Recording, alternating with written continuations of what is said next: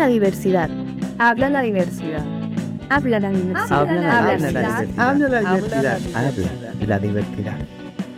Estás escuchando Habla la diversidad, el programa de Caribe Afirmativo donde hablamos de derechos, de historias de personas LGBTIQ desde su diversidad. Sintonízanos todos los jueves a las 7 de la noche por Bucaribe, en la frecuencia 89.6 FM. Síguenos en redes sociales, arroba Caribe Afirmativo.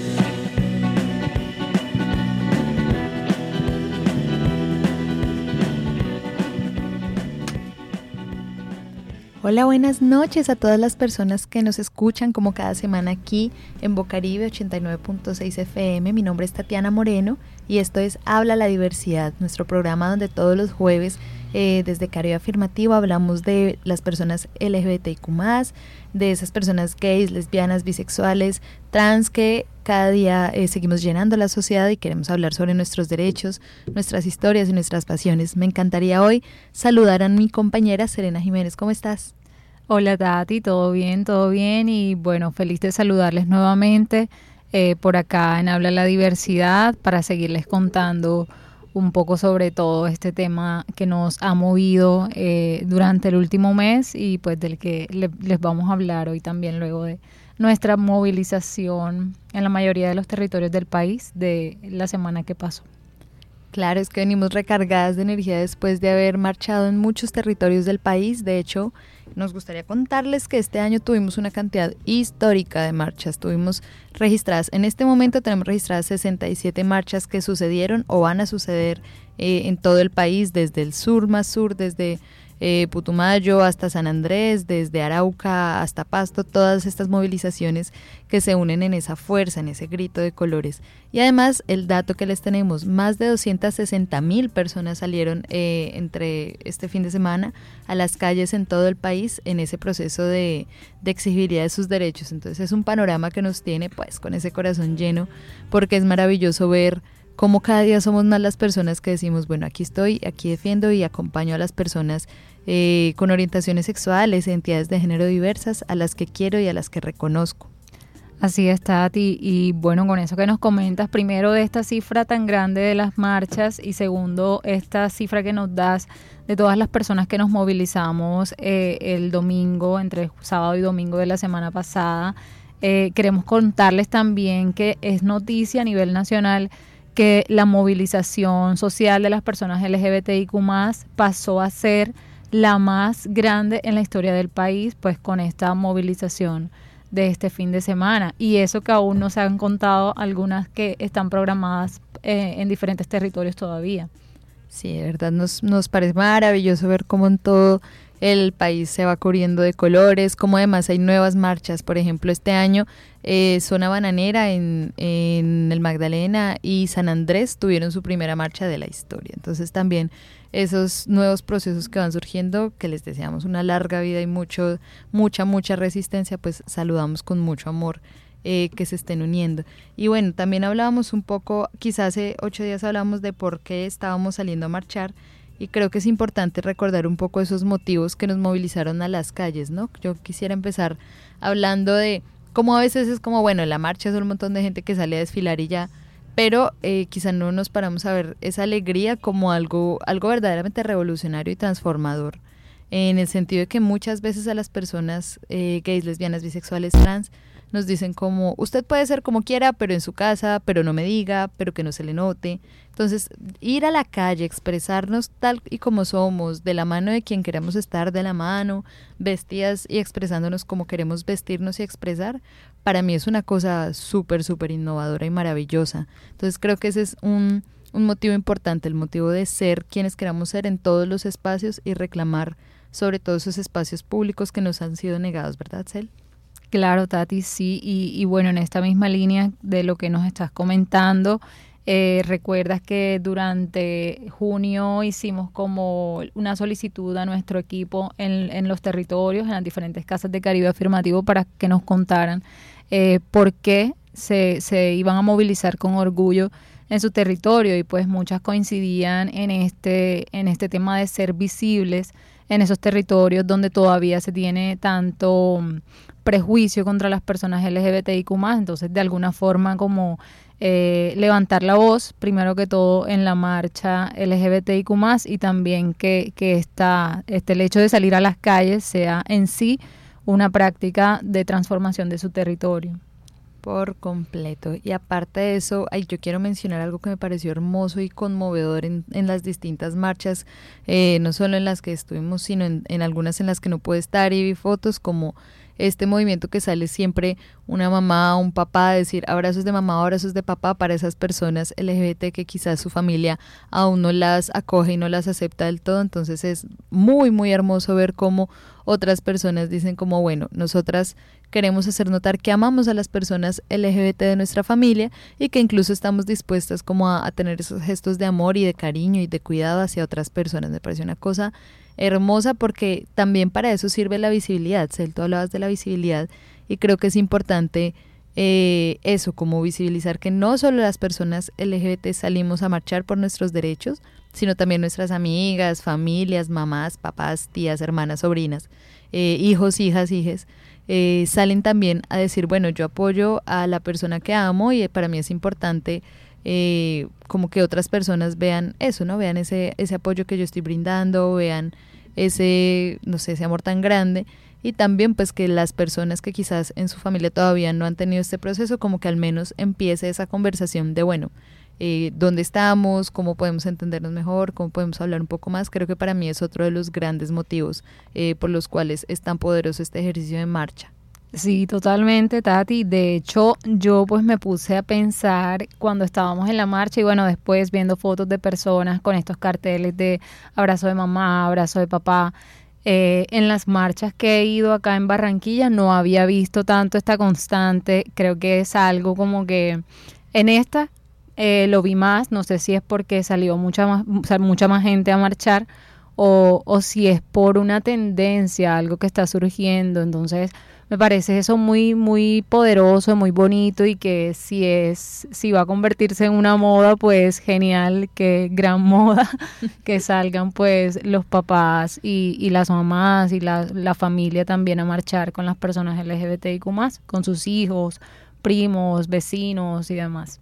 Sí, tienes toda la razón. De hecho, eh, algo que me parece, bueno, como el dato en Barranquilla, el tiempo registró 6.000 personas en las calles, lo cual es una cifra bastante alta, a pesar de la lluvia incluso. Ahí estuvimos como en ese ejercicio tan maravilloso. Y en Soledad,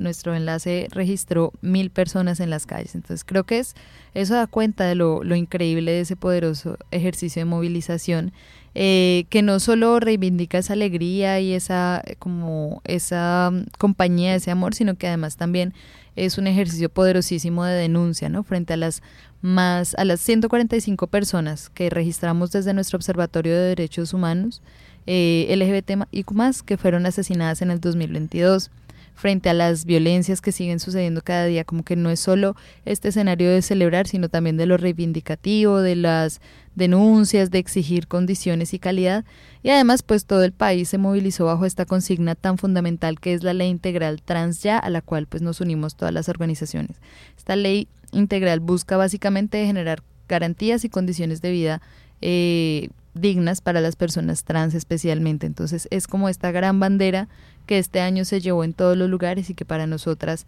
es una de las razones quizás por las que tantas personas dijeron, bueno, hoy sí fue el día, hoy salgo a la calle.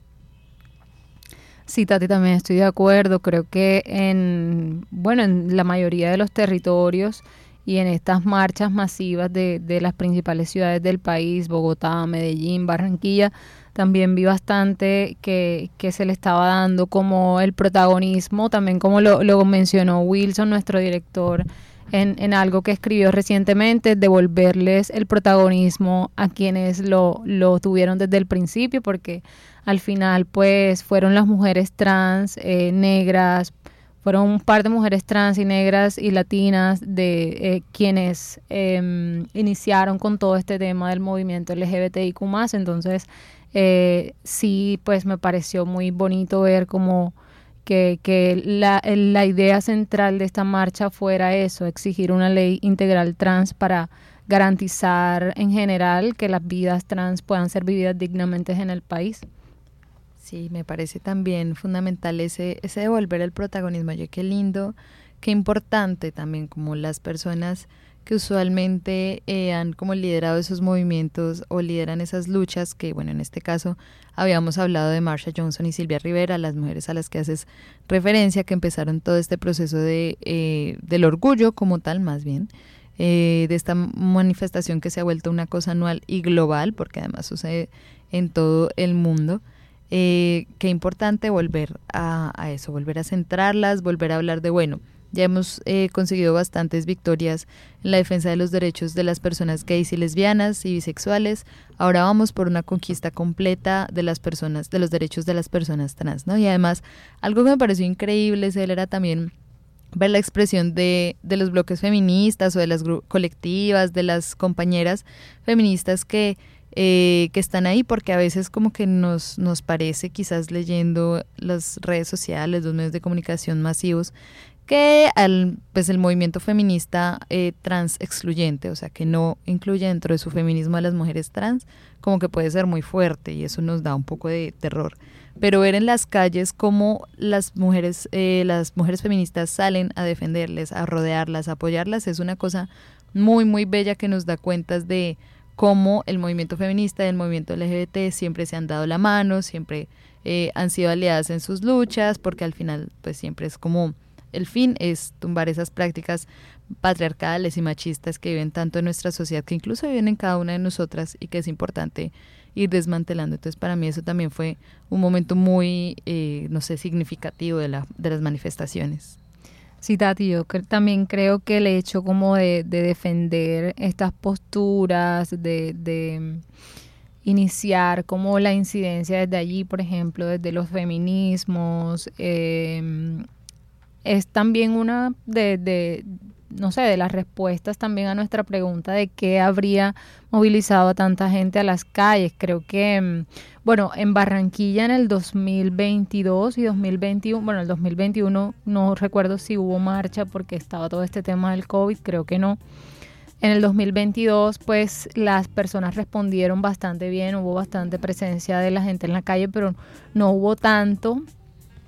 no, hubo tal cantidad como en esta marcha reciente, entonces pues también eh, creo que, que, responde mucho a esto, que las personas pues eh, sobre todo las juventudes se están como apersonando de estas luchas y, y, de verdad están saliendo a la calle como a defenderlas, a defender un feminismo trans incluyente, a defender, em, digamos, eh, unas juventudes diversas, por decirlo así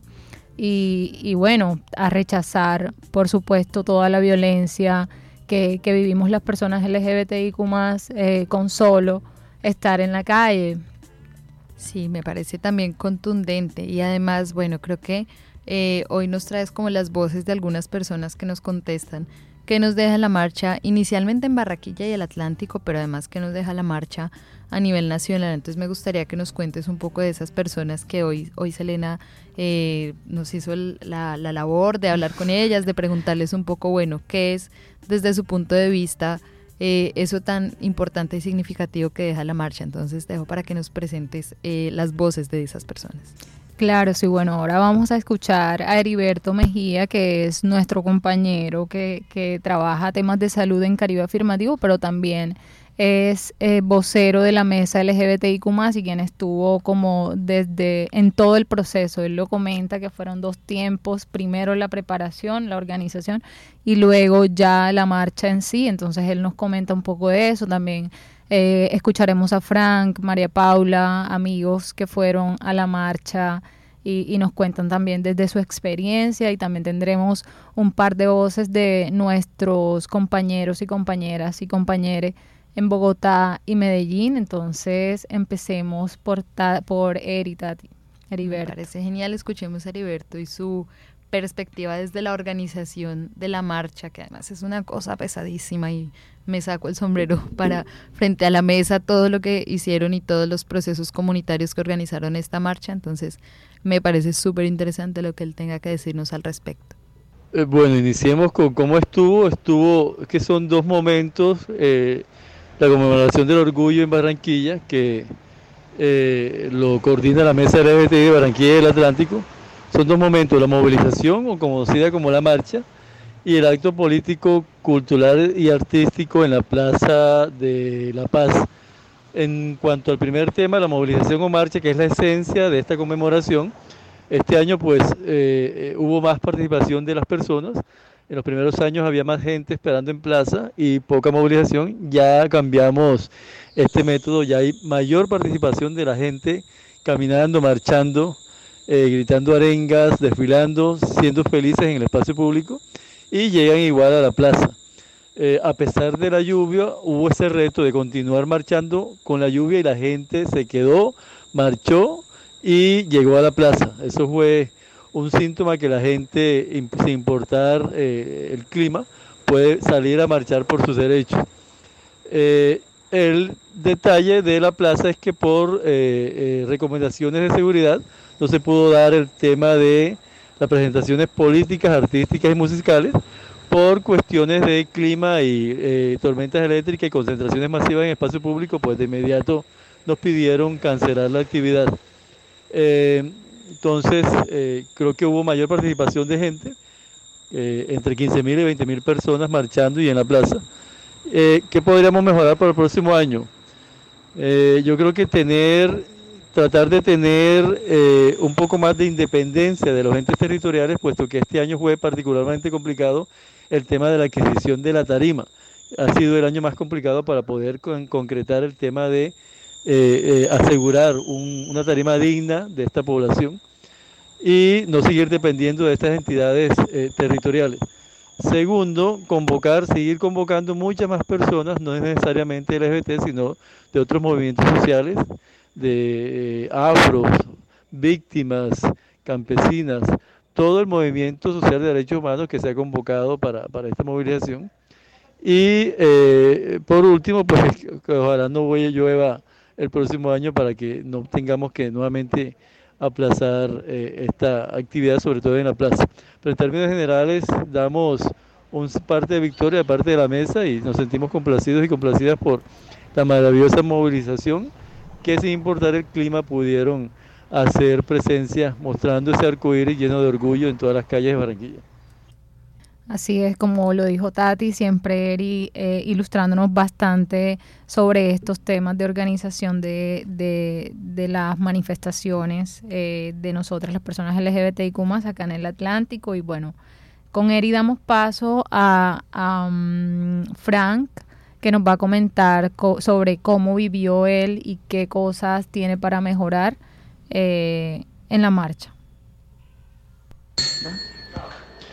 Eh, creo que a la marcha, la marcha me pareció muy completa, muy rápida, me pareció que fue muy pacífica, que el clima estuvo agradable, eh, pero eh, le añadiría que le faltó algo, creo que le faltó más organización, le faltó un poco más ese espíritu del orgullo, creo que fue una marcha bastante mercantilizada eh, y que pues siento que el objetivo este año tal vez se, se perdió un poco. Súper este, eh, como esta experiencia que nos cuenta Frank un poco eh, adicional a lo que hemos hablado, por supuesto que además sumado a lo que dice Heriberto, me parece muy importante que los movimientos sociales reclamemos ese lugar independiente de eh, las instituciones, como él lo menciona, un poco para garantizar, ¿no? Para tener esas garantías, pero además que las instituciones nos brinden las garantías. De hecho, en Soledad, pues la marcha se llevó a cabo y al, al, llegar a la plaza no había energía. Entonces eso fue bastante complejo porque a pesar de que todos los edificios alrededor e incluso algunos restaurantes en la plaza tenían energía, la marcha no la tenía para seguir pues energía eléctrica para seguir con su proceso. Entonces creo que es muy importante llamar como la, la, atención a las garantías que deben dar las instituciones en estos procesos tan importantes. Y bueno, también les compartimos la experiencia de María Paula, otra de nuestras compañeras eh, de Caridad Afirmativo, participante en la marcha, que ya ha ido muchas veces y pues ella nos cuenta un poco más cómo le fue y cómo vivió esta edición. Eh, bueno, yo creo que la marcha de este año fue una muestra como de resistencia de las personas LGBT, porque eh, bueno, nuestro orgullo se demuestra a través de la marcha, pero también se demuestra la resistencia, porque a pesar de la lluvia y de todo, em, creo que las, las manifestaciones sociales pudieron seguir, pudieron seguir su curso, las personas LGBT se tomaron las calles. Em, ¿Y qué mejoraría de la marcha de ese año? De pronto la organización em, y sí, el propiciar espacios menos comerciales y con más sentido. Sí, vale. María Paula y Fran coinciden en un punto que también sé que coincide Will, Wilson, nuestro director, y es este tema de que las marchas, bueno, de, la marcha de Barranquilla, como, como dice este Eri, eh, fue como podemos dar nuestra parte de victoria. Sin embargo, sí también como coincidimos en cierta parte con este tema de que las marchas del orgullo eh, se puede ver un poco el tema como muy mercantilista, un poco, em, sí, como incurriendo en prácticas súper, súper propias del capitalismo. Entonces, o sea, creo que se puede mantener como un balance porque creo que no, no, no hay forma como de, de no hacerlo. Sin embargo, como lo que, al igual que Frank y, María Paula destacaría, es que pues no se nos olvide por qué vamos a marchar, como eh, preguntarnos, bueno, sí voy a ir súper linda con esta ropa que me acabo de comprar, con estos zapatos que me acabo de comprar, pero ¿a qué voy? O sea, ¿cuál es mi mensaje político más allá de, de todo este tema, pues, de la mercantilización y demás? No sé qué, qué nos dices tú, Tati, sobre esto, si coincides, si difieres. No, por supuesto, creo que los espacios de marcha, y lo habíamos hablado en, en ediciones anteriores, como eh, de alguna forma el capitalismo y el mercantilismo buscan cooptar esos espacios, ¿no? Entonces, antes teníamos la como el Día de la Mujer y era esta cosa de rosas y chocolates y a medida que los movimientos feministas fueron cogiendo más fuerza y empezaron a decir como eso no es lo que queremos en el día, entonces las marcas rápido cambiaron su discurso para tu mujer empoderada, cómprate esta ropa y ya te vas a sentir súper fuerte. Entonces siento que las, pues obviamente el capitalismo es muy hábil en coger las, las duchas populares y sociales y convertirlas en un instrumento. Y algo similar ha pasado con las marchas LGBT en el sentido de ahora entonces yo te patrocino y yo pongo la carroza y yo pongo, no sé, eh, algún tipo de, materiales pero pues bueno, el resto del año que estoy haciendo por las personas LGBT, si brindo espacios seguros, como que eso es toda una una contradicción que muchas veces pasa y creo que es bien importante entonces que como movimiento social nos organicemos precisamente. Eh, incluso en otros sitios como en Bogotá y en Medellín han surgido expresiones como contrahegemónicas de la marcha, ¿no? En Bogotá está la contramarcha que sale el mismo día como haciendo esa, esa otra cara de la marcha y el Yo Marcho Trans que también está en Medellín, que son como marchas puntuales en las que las personas trans dijeron hace unos años como, bueno, no me siento recogida en esta marcha eh, como súper mercantilizada, entonces voy a salir en mi propia marcha. Entonces me parece importante como reconocer también esas expresiones, no sé, distintas, alternativas, que dicen, bueno, yo no, no dejo mercantilizar mi discurso y mis, mis posiciones y por lo tanto pues optan por generar nuevas formas de manifestarse y de habitar el espacio público en la defensa de los derechos. Pero bueno, ese es como un poco el panorama que tenemos aquí en Barranquilla del Atlántico. Eh, también estuvimos presentes en otras manifestaciones eh, en, bueno, en, el Caribe, en Montelíbano, en Ciénaga, en Santa Marta, Zona Bananera, bueno, una cantidad de sitios en los que hemos tenido la oportunidad de estar desde Caribe. Y también, bueno, queremos hablar ya a nivel nacional, entonces, eh, Cele, creo que nos hablas un poco de eh, dos personas que nos van a hablar del panorama que percibieron desde Bogotá y Medellín, ¿verdad? Sí, claro, Tati. Eh, como les comenté ahorita, eh, escucharemos a nuestro nuestra compañera CES Marian Vadillo, que es quien coordina los procesos de incidencia política y derechos humanos de Caribe, pero también es como nuestro enlace en Bogotá y estuvo allá presente en la marcha. Entonces, pues escuchemos a Cés a ver qué nos cuenta sobre la marcha de Bogotá. La marcha de Bogotá sin duda mm, sentó un precedente frente a la participación de las personas LGBTI porque por primera vez aglomeró a más de 100.000 personas. según los datos que se conocieron desde la Secretaría de Diversidad Sexual.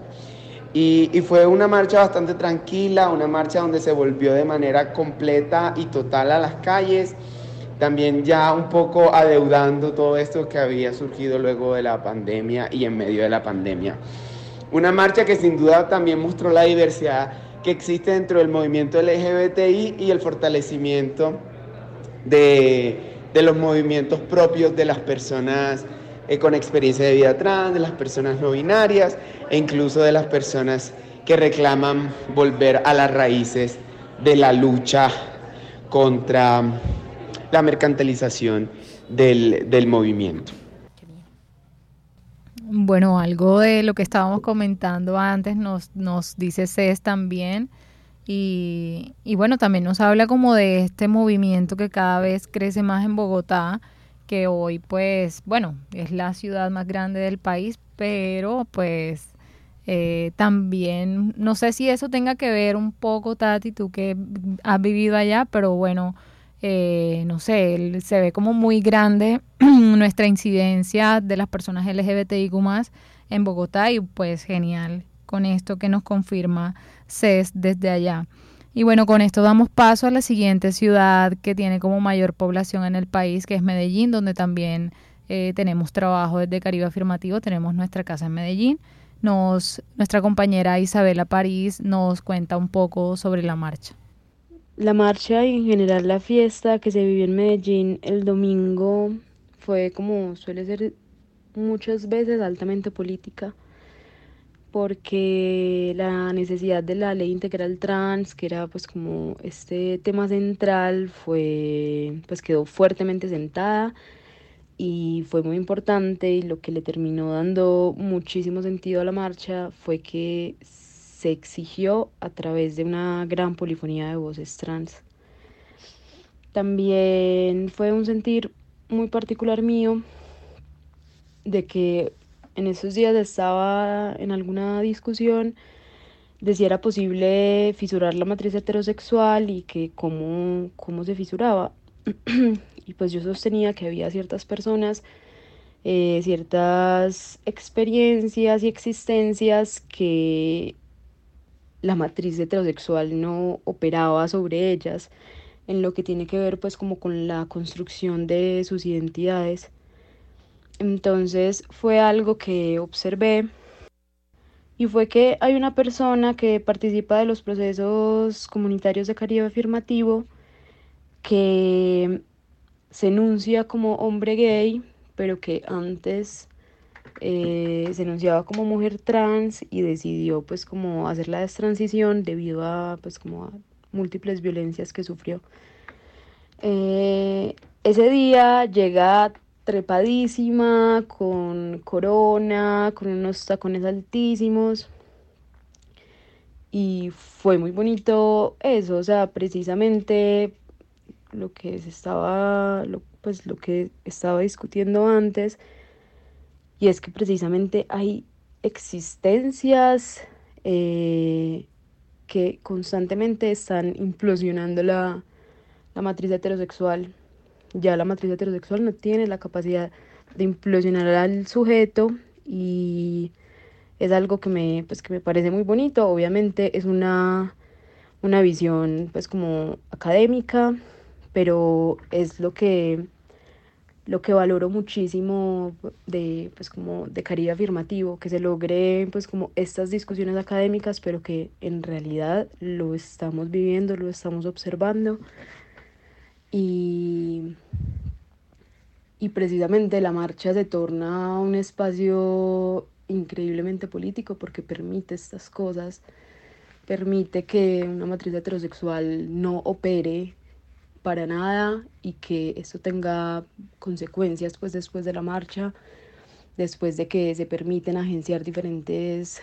diferentes orientaciones, identidades. Eh, entonces la marcha termina generando pues como esas consecuencias, pues no es solo como, ay, la marcha permite que un hombre gay se vista de mujer, sino que precisamente qué viene después de esto, qué viene después de la experiencia que tuvo esta persona, y eso es lo valioso.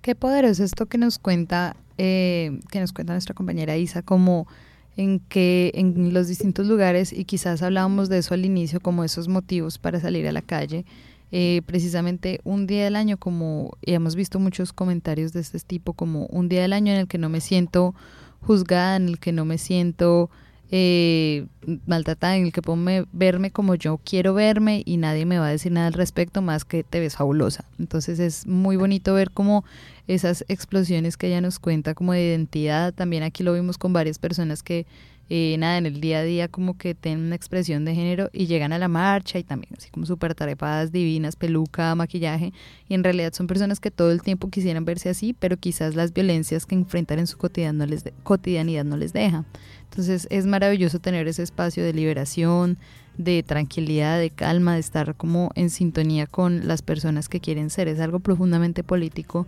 y pues absolutamente maravilloso, por supuesto. Y sí, Cés también nos hablaba un poco de, eh, de la manifestación en Bogotá, de todo el tema de cómo sean distintas expresiones y creo que valoramos muchísimo eh, que en estas dos ciudades hayan salido tantas personas, en cada una salieron 100.000 personas y creo que eso da cuenta de, unos procesos bien poderosos que además eh, se van fortaleciendo en los municipios, pero también siento que es muy importante como destacar, eh, bueno, en San Andrés salieron 30 personas, pero salieron 30 personas por primera vez en la historia, entonces me parece que tanto a la par de las grandes ciudades y las manifestaciones que han logrado, hay que destacar eh, los espacios en los que quizás es un poco más difícil, es un poco más luchado y con las uñas el poder salir a la calle, como igual se llenan las calles, cómo se pintan de colores y de alegría y cómo son fundamentales esas expresiones para, para consolidar un movimiento LGBT en distintos lugares. Sí, Tati, así es, y, y, qué bonito ir cerrando ya con esto. Primero lo que nos contó Isa desde Medellín y también esto que, que estás diciendo y creo que es como al final el sentido también de la marcha, además de, de, salir pues a decir aquí, aquí estamos, somos visibles y exigimos una vida libre de violencias, también como el hecho de que solo salir en nuestros cuerpos, eh, trepadas, quienes se trepan en tacones, quienes se maquillan, eh, se visten como, como no sé, cómo lo sueñan o cómo más eh, les hace sentir como empoderados, empoderadas, empoderadas. Eso es como muy político y, y qué genial como escuchar este tipo de, historias y como lo dice Isabela, es como eh, sentar un precedente desde la marcha. Seguramente desde ahí eh, sigue, continúa una, una historia de vida muy política.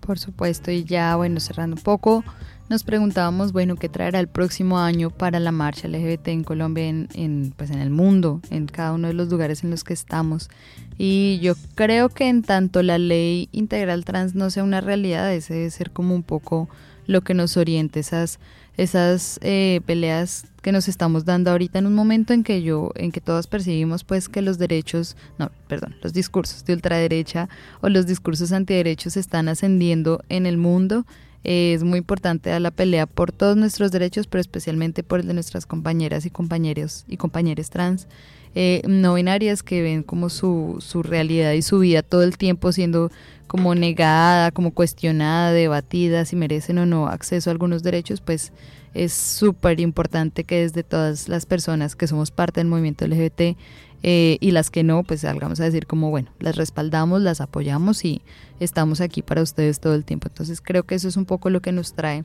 el futuro de la marcha el próximo año, aunque espero que ya tengamos ley integral trans muy pronto.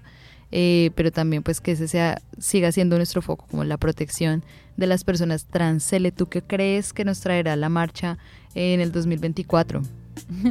No, Tati, yo creo que tú pues lo has dicho todo, creo que eh, lo más urgente ahora, como lo dijiste también a, la mitad del programa, es que ya, bueno, las personas eh, lesbianas, bisexuales, los hombres gays, em, hemos logrado cosas, aunque bueno, nuestras vidas igual sigue, siguen siendo eh, perjudicadas por los prejuicios, hemos logrado cosas, pero necesitamos unos entornos seguros para nuestras compañeras, compañeros con experiencias de vida trans. Entonces creo que lo has dicho todo con esto que nos acabas de decir y nada, pues lo que espero yo personalmente es que seamos el doble de personas más que salga el otro año y que sigamos siendo eso el movimiento eh, más masivo del país.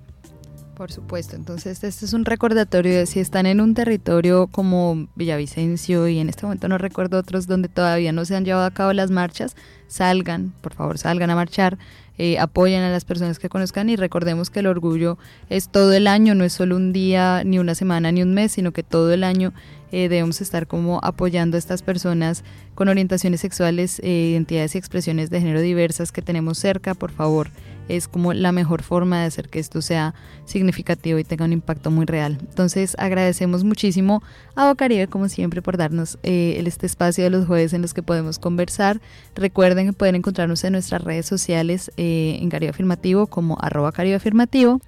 eh, o en Twitter como arroba Caribe Afirmativo sin la O y que bueno tenemos este espacio, estamos abiertas a todas las discusiones que queramos plantear, a conversar, a charlar, a todos los espacios en los que podamos darnos como este debate tan importante eh, del, de los derechos. Y además, pues por supuesto agradecerle a Frank, a Isa, a Cés, a Heriberto y a María Pau que hoy nos acompañaron con sus voces en este programa. Sí, sí, así es, Tati. Bueno, un gusto eh, que nos hayan acompañado hasta acá. También agradecerle a Bocaribe, como, como dice Tati. Y, nada, nos escuchamos el otro jueves eh, por aquí mismo a las 7 de la noche con otros temas que les vamos a preparar pues, para ese día. Muchas gracias por escuchar Habla la Diversidad.